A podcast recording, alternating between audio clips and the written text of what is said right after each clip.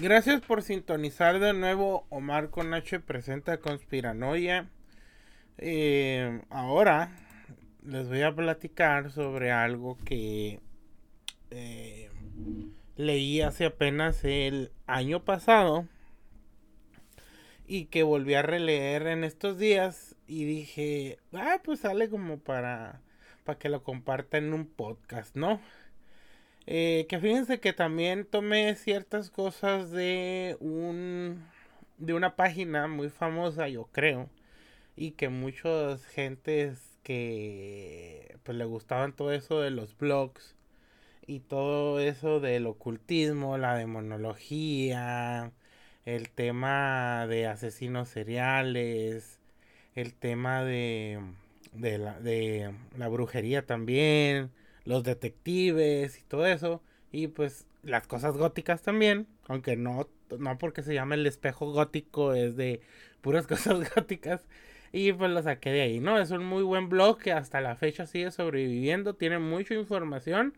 Y pues que la verdad a mí yo lo consultaba mucho y que hoy pues, eh, bueno, en estos días que, que lo volví a, que volví a leer este tema, volví a recurrir a él y de ahí saqué cierta también cierta cierta información, ¿no? Y pues de qué les voy a hablar, dice de qué de qué nueva estupidez nos vas a hablar, Omar?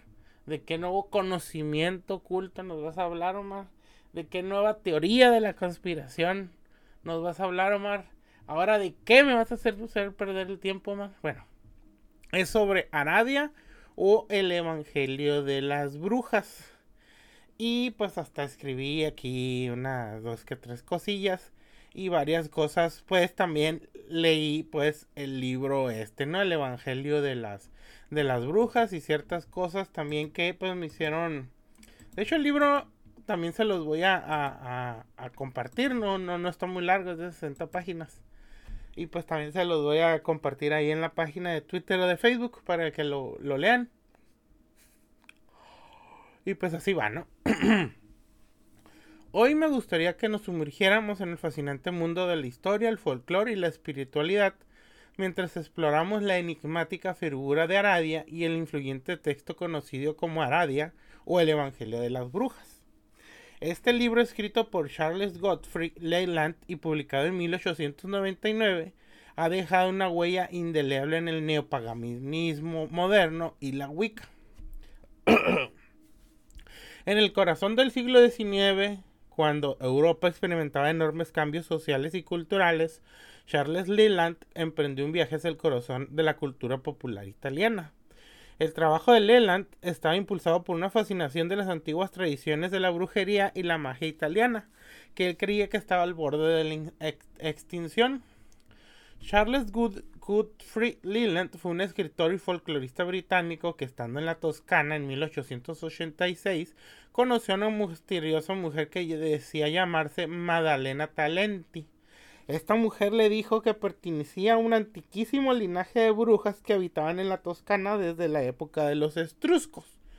Ella le hizo llegar un manuscrito del Vangelo, con los ritos y creencias que se basaba su credo, la religión antigua de las brujas.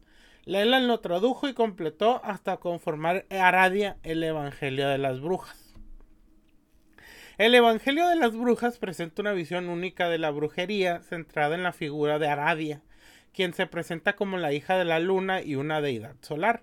Este texto es una recopilación de hechizos, encantamientos y rituales mágicos, además de enseñanzas de Aradia a las brujas sobre la adoración de la naturaleza y la lucha contra la opresión. A pesar de las críticas y dudas sobre la autenticidad histórica de Aradia o el Evangelio de las Brujas, ha ejercido una profunda influencia en la espiritualidad neopagana y la Wicca moderna. Sus enseñanzas sobre la adoración de la naturaleza, la magia y la resistencia contra la opresión han resonado en muchas personas en busca de una conexión más profunda con lo divino y una reafirmación de la importancia de la naturaleza en sus vidas. Este libro ha contribuido a la revitalización de antiguas tradiciones mágicas y espirituales, inspirando a muchas personas a explorar sus propias creencias y prácticas espirituales. Aunque su autenticidad histórica puede ser cuestionada, su legado perdura en las comunidades espirituales contemporáneas que buscan una conexión más profunda con la naturaleza y la espiritualidad. Arad y su evangelio nos recuerdan la persistencia del deseo humano de conectarse con lo divino y la importancia de la magia y la espiritualidad en nuestras vidas modernas. Eh, eso pues es más o menos el, el resumen que les puedo dar de todo eso, ¿no? Yo personalmente no soy muy fan del neopaganismo y de la Wicca. ¿Por qué? Porque pues ya como muchas cosas, pues cosa que el capitalismo toca, cosa que el capitalismo este de forma, ¿no? Y a mí todo eso de las wicas y de el neopaganismo ya se me hace como una manera más pues de estar este quitándole dinero pues a las a las personas, ¿no? De una forma de, pues así, ah, odias a la región católica, no te crees cristiano, vente y vamos y cómprame mis runas y cómprame esto y cómprame el otro y, y yo siento que ya se terminó haciendo más una moda que una religión. Eh, obviamente, eh, pues esto es opinión solamente mía. Si tú practicas la Wicca o el no paganismo y piensas que estoy bien pendejo, pues estás en toda tu, eh, todo tu derecho de pensar eso porque es algo que mucha gente piensa, ¿no? No solamente yo pienso eso de mí mismo. Pero pues sí, no, no, no. No soy muy fan de la Wicca, pero este libro en especial, pues sí, te digo, no tengo mucho de haberlo leído, pues el año pasado, no tiene mucho y de encontrar pues así como cositas pues interesantes, ¿no? Por eso pues también hice este, estoy haciendo este podcast, ¿no? Ahora lo siguiente viene en el texto de Aradia eh, que escribió pues eh, Charles Leland y aunque no les voy a leer todo, sí les voy a leer ciertas cosas que a mí me llamaron la, la, la atención y pues también les vuelvo a repetir, les voy a dejar ahí el, el link. Bueno, esto dice más o menos así. Hace mucho tiempo, hacia el año 1886, descubrí que existió un manuscrito exponiendo las doctrinas de la brujería italiana y me prometieron que si era posible lo obtendrían para mí. Durante un tiempo estuve desilusionado, pero le pedí a Magdalena, mi colaboradora en recoger los mitos populares, que mientras ella llevaba una vida errante en la Toscana, hiciera un esfuerzo para poder obtener algo sobre el tema. Ya por fin me mandó el primero de enero de 1897 en Decole, en el Valle de Elsa, cerca de Siena, el manuscrito titulado Aradia o el Evangelio de las Brujas. Obsérvese que cada punto principal de esta forma de evangelio, tal como eh, Diana es la reina de las brujas, su socio Heredius Aradia, en sus relaciones con la brujería, que ella tendría un hijo de su hermano el Sol, aquí Lucifer, que como diosa de la luna está relacionado con Caín, el cual vive preso de la luna y que de las brujas antiguas eran gentes oprimidas por los señores feudales, antiguas venganzas entre ellas mismas en cada situación y practicando aquel reza diana que la iglesia catalogó, catalogó como cultos satánicos. Todo esto, repito, me había sido escrito en varios envíos por Magdalena. Incluso como había sido hecha la crónica por Horsto Michelet, por lo que tanto todo esto está en el presente documento de menor importancia. Aunque era esto lo que esperaba, lo que no me imaginé y que era nuevo para mí, era esa parte en la que da, como poesía y prosa y acaba siendo verso. Esto siendo tradicional y proviniendo de magos es extremadamente curioso e interesante, ya que en ellos se conservan muchas reliquias de la ciencia que, como se puede verificar en registros, proviene de antaño, ¿no? Michelet, Jules Michelet, escribió pues varios libros sobre el diablo y la brujería. Es un historiador italiano. Horst, pues no, no lo conozco. Este, pero Jules Michelet, sí, ¿no? Ok. Aquí les va uno de, o sea, leyendo pues todo esto, pues aquí les va uno de, de uno de los conjuros que tiene que tiene este libro y que se me hizo pues bueno compartirlos con ustedes, ¿no? El conjuro del limón y los alfileres sagrados a Diana. Un limón repleto de alfileres de diferentes colores siempre trae buena suerte. Si recibes como que un limón lleno de alfileres con colores diversos, sin ninguno negro entre ellos, significa que tu vida será perfectamente feliz, próspera y alegre. Pero si hay algunos alfileres negros entre ellos, puedes disfrutar de buena suerte y buena salud, pero mezclado con pequeños problemas. Sin embargo, para disminuir su influencia, puedes realizar la ceremonia siguiente y pronunciar este conjuro. En el instante que llega la medianoche, he escogido un limón en el jardín, he escogido un limón y con él una naranja y una fragante mandarina. Reúno con cuidado estos preciosos frutos y digo con tranquilidad. Tú quien reinas en el arte del sol y de la luna y de las estrellas, aquí te llamo, y con el poder te conjuro, para que me concedas el favor que te lo suplico. Tres cosas del jardín aquí he reunido, un limón, una naranja y una mandarina. Los he reunido para que me traigan la buena suerte. Dos de ellas cojo en mi mano y que me deberá servir para mi destino. La reina de las estrellas, entonces haga esa fruta permanezca en la firma de mi alcance. Pero si deseas que el mal acontenza a alguien, introduce algunos alfileres negros. Pero, eh, pero para esto debes pronunciar un conjuro diferente. Diosa Diana, yo te conjuro y en voz alta te llamo, que no conozca nunca ni la paz ni la alegría hasta que te consientas en darme toda tu ayuda. Por lo tanto, mañana al mediodía te esperaré llevando una copa de vino.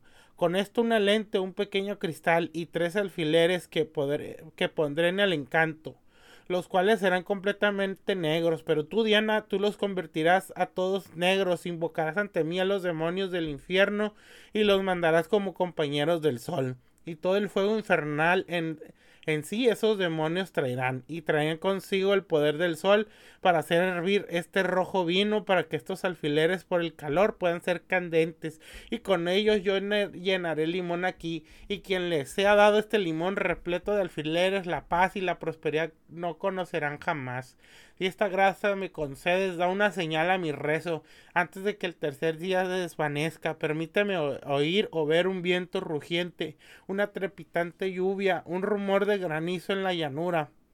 Hasta que uno de estos tres signos me sea demostrado, la paz, Diana, no, no conocerás. Responde a la invocación que te he mandado, o el tormento no te abandonará ni de día ni de noche. Eh, también hay eh, hechizos para encontrar o comprar algo, para tener buena suerte en ello, para tener un vino, muy bueno o para que eh, puedas ayudar a hacer un, buen vino, ¿no? Sobre Aradia, Aradia es una diosa lunar italiana, no muy conocida fuera de Italia, hasta que Charles Leland publicó el libro de Aradia, el Evangelio de las Brujas, ¿no? Eh, según esto, pues el libro cuenta la historia del origen de Aradia y que se muestran rituales y hechizos como ya les he dicho anteriormente, ¿no? Aradia existió realmente, se hizo que nació en Volterra, Italia, el 13 de agosto de 1313 y se le conoce como la reina de las brujas porque instruyó a los campesinos en conocimientos herbales, sanación y brujería para empoderarlos y ayudarlos a evitar la opresión de los poderosos señores feudales y de la iglesia romana. Pero como ocurre muchas veces, Aradia también tiene su leyenda. Se dice que es la hija de Diana, la diosa romana, y Lucifer, el ángel caído. Diana era la oscuridad y se enamoró de la luz de Lucifer. Él tenía un gato al que adoraba y con el cual dormía siempre, por ello Diana cambió su forma para él, para, con él para poder estar con Lucifer en su cama, entonces volvió a cambiar a su forma normal y de su unión nació Aradia, ¿no? Diana fue quien inicialmente enseñó la brujería en la tierra, pero llegado el momento delegó esta misión a su hija Aradia, a quien había instruido anteriormente en ese arte. Así Aradia descendió a la tierra para enseñar magia y brujería, convirtiéndose en la defensora de los pobres y sin reparos a la hora de dar su merecido a quien dañara a sus seguidores. Aradia es muy importante en la Wicca y el neopaganismo, considerándola como la figura de la diosa. Se representa coronada con una luna creciente en la frente como su madre Diana y con un aspecto joven pero sabio. Su pareja es su pan y sus hierbas son la ruda o la verbena una de las cosas que dice eh, pues el autor es lo siguiente, el Leland. Las brujas incluso hoy forman una sociedad secreta, fragmentada que ellas llaman antigua religión. Poblaciones enteras de la región romaña practican este culto ancestral. La existencia de una religión supone la existencia de una escritura. En tal caso se puede aceptar que el Evangelio de las Brujas es ciertamente una obra inmemorial, ¿no? Y ahora pues les voy a leer uno tal vez de los hechizos que más, este, más, más, me pues llaman la atención de este libro y luego lo voy a, desmenuzar, ¿no? Eh, parte por parte, ¿no? Porque es el, digo, yo creo que es, un, es lo que más me llamó la atención de todo esto, ¿no? es cierto que eres un espíritu, pero has nacido para volverte mortal ahora. Así que debes bajar a la tierra para ser maestra para las mujeres y los hombres que tengan voluntad de estudiar brujería en tu escuela. No tienes que ser como la hija de Caín, ni de la raza que se ha convertido al final en maldita y marginada por el sufrimiento, como los judíos y los íngaros vagabundos que son ladrones y bribones, no serás como ellos. Y tú serás la primera bruja conocida, y tú serás la primera de todas en el mundo, y tú enseñarás el arte del envenenamiento, del envenenamiento a aquellos que son grandes señores de todos. Sí, Tú les harás morir en sus palacios y tú atarás el alma de los opresores y cuando encuentres un campesino rico y avaro, tú le enseñarás a los brujos, tus alumnos, cómo arruinar todas sus cosechas con horribles tempestades, con relámpagos y truenos. Y cuando un sacerdote te haga daño con sus bendiciones, tú le harás al a él el doble de daño y lo harás en mi nombre. Diana, la reina de todas las brujas, y cuando los sacerdotes y nobles te digan que debes de poner tu fe en el Padre, el Hijo y María, respóndeles. Tu Dios, el Padre y María son tres demonios, porque el verdadero Dios Padre no es el vuestro, ya que he venido a barrer todo lo malo. Destruiré a los hombres del mal, vosotros los pobres que sufrís con hambre penetrante y pagáis impuestos en vuestra miseria y sufrís también a menudo encarcelados, incluso con todo ello tenéis un alma y por vuestro sufrimiento seréis felices en el otro mundo. Pero tendrán mala suerte todos los que os han dañado. Aradia habla a sus alumnos tras ser instruida en la brujería. Cuando hayan partido de este mundo, cualquier cosa que necesitéis una vez al mes, cuando la luna esté llena, debéis venir a un lugar desierto, a un bosque, os reuniréis para adorar al gran espíritu de vuestra reina, mi madre, la gran Diana. Ella querrá impartir la brujería a quien no la conozca aún. Mi madre os enseñará todas las cosas, seréis libres de la esclavitud y así seréis todos libres, hombres y mujeres estaréis todos desnudos y hasta que no haya muerto hasta el último de los opresores haréis el juego del amor con la divento y haréis una cena después, ¿no? Y pues esto es una de las cosas más importantes de, de, de ese libro y pues aquí les voy a desmenuzar un poco lo que dice, ¿no? Eh, es representado como una figura mítica y mesiánica. Se le atribuye la tarea de enseñar la brujería y la magia a las personas que desean estudiar en su escuela.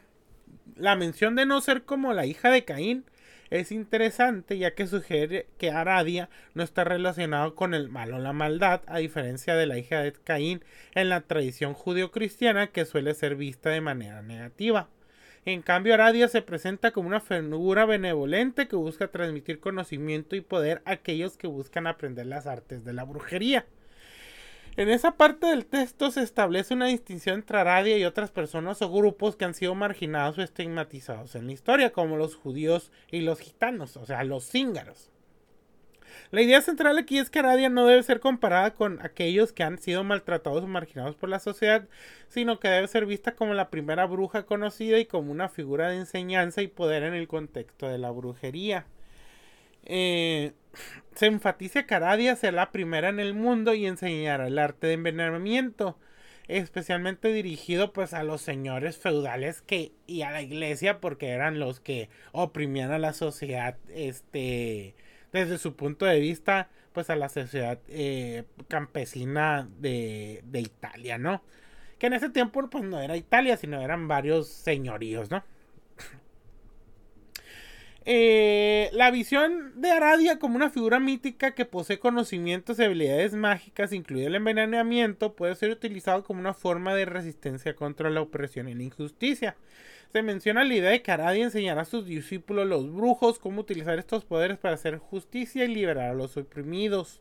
Se enfatiza que Aradia tiene la capacidad de causar daño a las cosechas y generar terribles tempestades con relámpagos y truenos, y de cómo puede contrarrestar las bendiciones de los sacerdotes y causar daño en respuesta a la fe de la religión cristiana.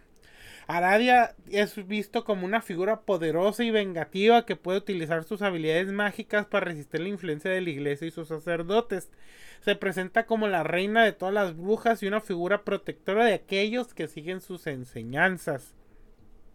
Aradia proclama que el verdadero Dios Padre no es el Dios adorado por los judeocristianos y que su propósito es eliminar todo lo malo y destruir a aquellos que hacen el mal se hace hincapié en la idea de que los pobres y oprimidos encontrarán consuelo y recompensa en el otro mundo debido a su sufrimiento en esta vida. Esta perspectiva refleja una visión de la justicia divina y la recompensa en la vida después de la muerte para aquellos que han sufrido y han sido marginados en la tierra. Se establecen las instrucciones para realizar un ritual mensual en honor a la luna y, cómo se debe llevar a cabo, ¿no? Y pues eh, eh, pues voy a, mencionar pues varias cosas. Las principales características del ritual incluyen adoración a, la, a Diana, impartición de la brujería, libertad de la esclavitud y la desnudez. El juego de la moscola divento es, es, una práctica específica relacionada a brujería en la región italiana llamado Benevento. Eh, no se, escribe a detalle su significado exacto y propósito del juego de Moca pero varias interpretaciones sugieren que podría haber sido una actividad ritual o un elemento mágico específico asociado con las prácticas de brujería en esta región. Y al finalizar hay una cena ritual en la cual hay confraternización y comunión entre los participantes, ¿no? Eh, pues ya para, pues para concluir más o menos esto de, de, de Aradio o el Evangelio de las Brujas, primeramente debemos de decir que hay controversia histórica sobre esto, ¿no? Ha sido objeto de debate y controversia desde su publicación. Muchos académicos y expertos en brujería consideran que las afirmaciones de Leland carecen de fundamento histórico sólido y que el libro en gran medida es creación literaria y especulativa.